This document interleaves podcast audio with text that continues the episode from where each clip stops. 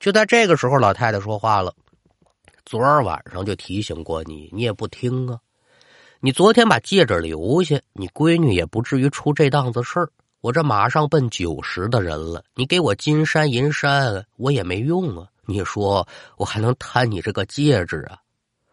话音一落，老爷子连忙道歉：“人家太明白了，哎呦呦，对不起啊，老太君。”我这是小人之心夺了君子之腹了，您老别介意，我给您赔不是。哎，不用不用，戒指给这丫头戴上也就是了啊。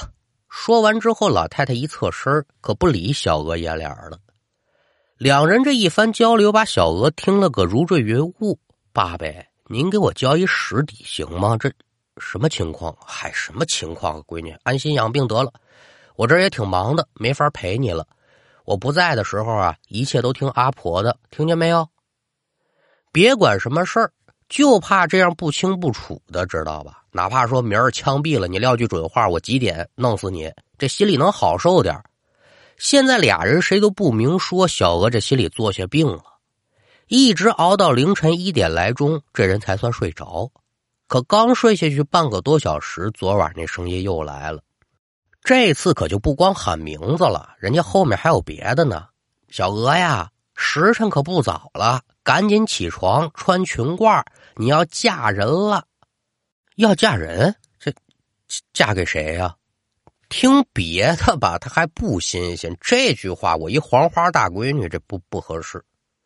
听见这话，小娥是连忙睁眼，这枕头震得高，睁开眼睛之后，一眼可就瞧见了。床尾的位置整站这么一女的，四十多岁，嬉皮笑脸，看穿装打扮那不是现代人，以古装打扮的媒婆。眼见此人，小娥心下不由得一惊：“哟，你是谁呀？我可不认得你。”媒婆一搭话：“哟，小姐，您认不认识我？有什么要紧的呀？今儿个呀是您大喜的日子，赶紧起来换衣服，咱不能误了时辰。”什么大喜的日子？你是谁？我换哪门子的衣服？我这身打扮你瞧不出来吗？你这丫头装糊涂哈！大喜的日子要出阁，快点吧，嫁衣都给你准备好了。说着话，这媒婆咱也不知她怎么鼓求的，变戏法一样，由打身后可就掏出一套大红的嫁衣，做事可就要上前来。见此情形，小娥是大惊失色：“别别别别！我连男朋友都没有，我怎么能嫁人呢？你认错人了。”闻听此言，再瞧这媒婆脸上笑容一收，你是不是叫小娥呀？那没错，是我。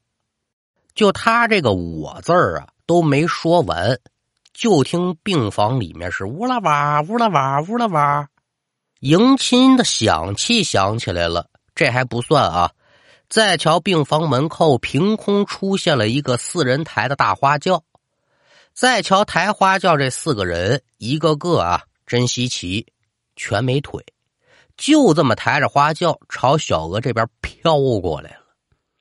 眼见此等恐怖的情形，咱别说是小娥了，就大老爷们也得吓得当场就尿裤子呀。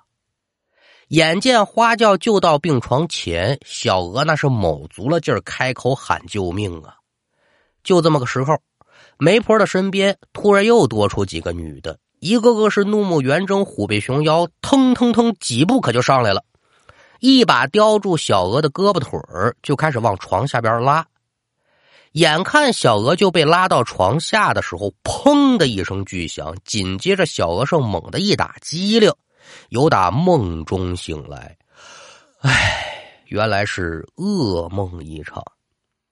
人虽然醒了，但这害怕的劲头可没过呀。依旧是大喊大叫、大山大闹。与此同时，一阵剧痛袭来，小娥就发现自己现在整趴地上了。疼痛哪儿来的呢？刀口裂了。但这个时候，小娥可也就顾不上疼了，继续趴在地上喊。很快呢，就把护士引过来了。护士人家也不知发生什么了，赶紧把人扶上床。就在这期间，小娥的眼神碰巧就看向了地面。一看之下呀，就见平时放在老太太床头柜上那暖水壶已然是摔成了粉碎。甭问，刚才砰的一声就打这儿来的。这边把人在床上安顿好，护士就问怎么的了。小娥刚想说我这老太太，嗯哼，咳嗽了一声，冲他拨了拨了脑袋，意思是孩子你别言语，别说。这孩子脑子来的也是真快啊！我我我这刚才上厕所脚下一滑，我把刀口给弄开了。护士听罢也没怀疑，就嘱咐小娥日后你得加小心呐。可就离开了病房找医生，赶紧给他处理刀口嘛。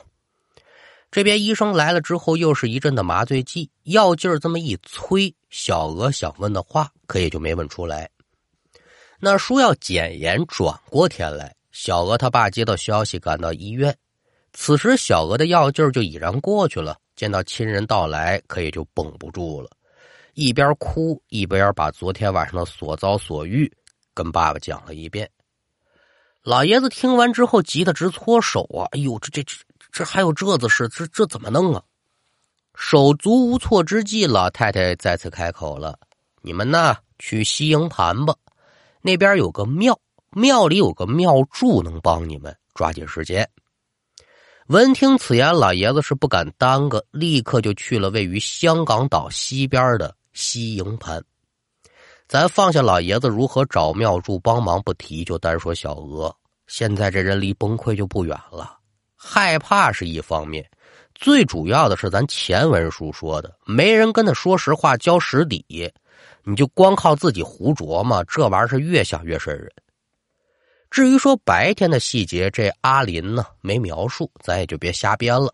一直到了晚上，还是那个钟点儿，小娥被叫醒了，眼睛一睁，昨晚那媒婆跟昨儿一样，响气班、花轿跟几个悍妇带着媒婆一块出现，并且瞧得出来几个人都挺着急。哎呦，我说丫头哎，小姐哎，时辰到了，今儿个无论如何你也得嫁人了，不然我没法交差。说着话，媒婆一招手，几个悍妇可就从这床上往下拉人。小娥害怕，俩眼一闭，双手死死抓这床沿我不去，我不去，救命啊！几声求救喊出来，小娥突然就听到了一个声音，说：“你怎么的了？快醒醒！”与此同时，感觉有人拍他的脸。小娥猛然把眼睁开，眼前是一张焦急的脸。仔细再一瞧，谁呀？今天晚上值班的护士长。一见人转醒过来了，这也就算是松了口气呗。小娥更也是劫后余生一般，大口的喘气儿啊。但很快，这孩子就觉得下身有点不大对劲，掀开被子一瞧，这才发现大小便失禁了。您琢磨琢磨，这得吓到什么程度？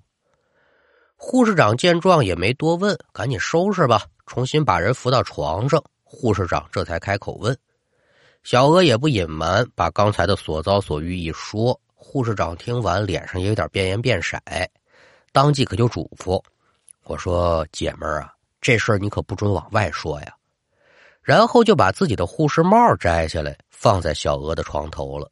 之后又安慰他：“没事你就放心睡，我跟这陪着你。”可说有这几番遭遇下来，还睡多大的心呢？最后呢？护士长给打了一针镇定剂，这才睡过去。赶等第二天天刚亮，小娥他爸也就来医院了。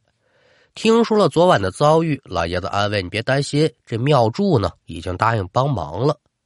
至于说妙祝怎么个帮法，老爷子没细说，咱也不猜。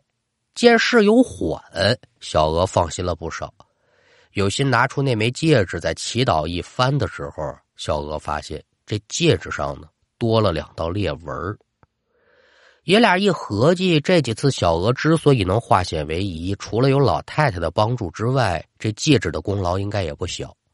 另外还有一节，护士长那顶护士帽始终就在小娥的床头，一直没拿走。也就打这儿开始，小娥可就没再遇到过什么可怕的事。缓和了有这么个三两天，小娥就试着跟老太太沟通，就想问清楚前些个日子发生这些事情的缘由啊。老太太，人家始终就重复这么一句话：“孩子呀，有些事儿你不知道为好。”也正因为如此，这其中的真相到现在还是个谜。光说这一个谜，那还不算完。就在小娥病情痊愈、办理出院手续的当天，前后也就不到五分钟。赶等小娥再次回病房，准备跟这老太太告别的时候，病床上没人了。找了一大圈不见人，小娥也担心老太太是不是什么时候出去了，所以就找这护士长问，说知不知道这婆婆什么时候出院的，或者干嘛去了。接下来，护士长这一句话可把小娥给震惊了。护士长说：“隔壁这病床一直没住人呢，始终都是你自己住啊。”也就是护士长这一番话，谜团又来了吧？好么样的，多出这么一老太太，谁呀？她为何对这个小娥出手相助呢？故事当中所有的谜团，到现在为止都没答案。您要真让学徒我给您牵强附会，就是说这事儿到底咋回事儿我觉得呢，也无外乎就是医院是聚阴之处，闹鬼呢也就正常。医生救死扶伤乃为正气护体，随身之物呢都有驱邪避煞的功效。玉能养人，也能护主。这之前节目咱也介绍过，把这些事情综合综合，也就能编个大概齐。至于说这老太太。佛经有云呐，救人一命胜造七级浮屠。或许老太太现身救人，她就是为了这个吧。别管怎么样，这就是在香港极度有名的都市传说，叫纳达素医院鬼新娘事件。那书说至此，咱们今天这一段故事也就告一段落。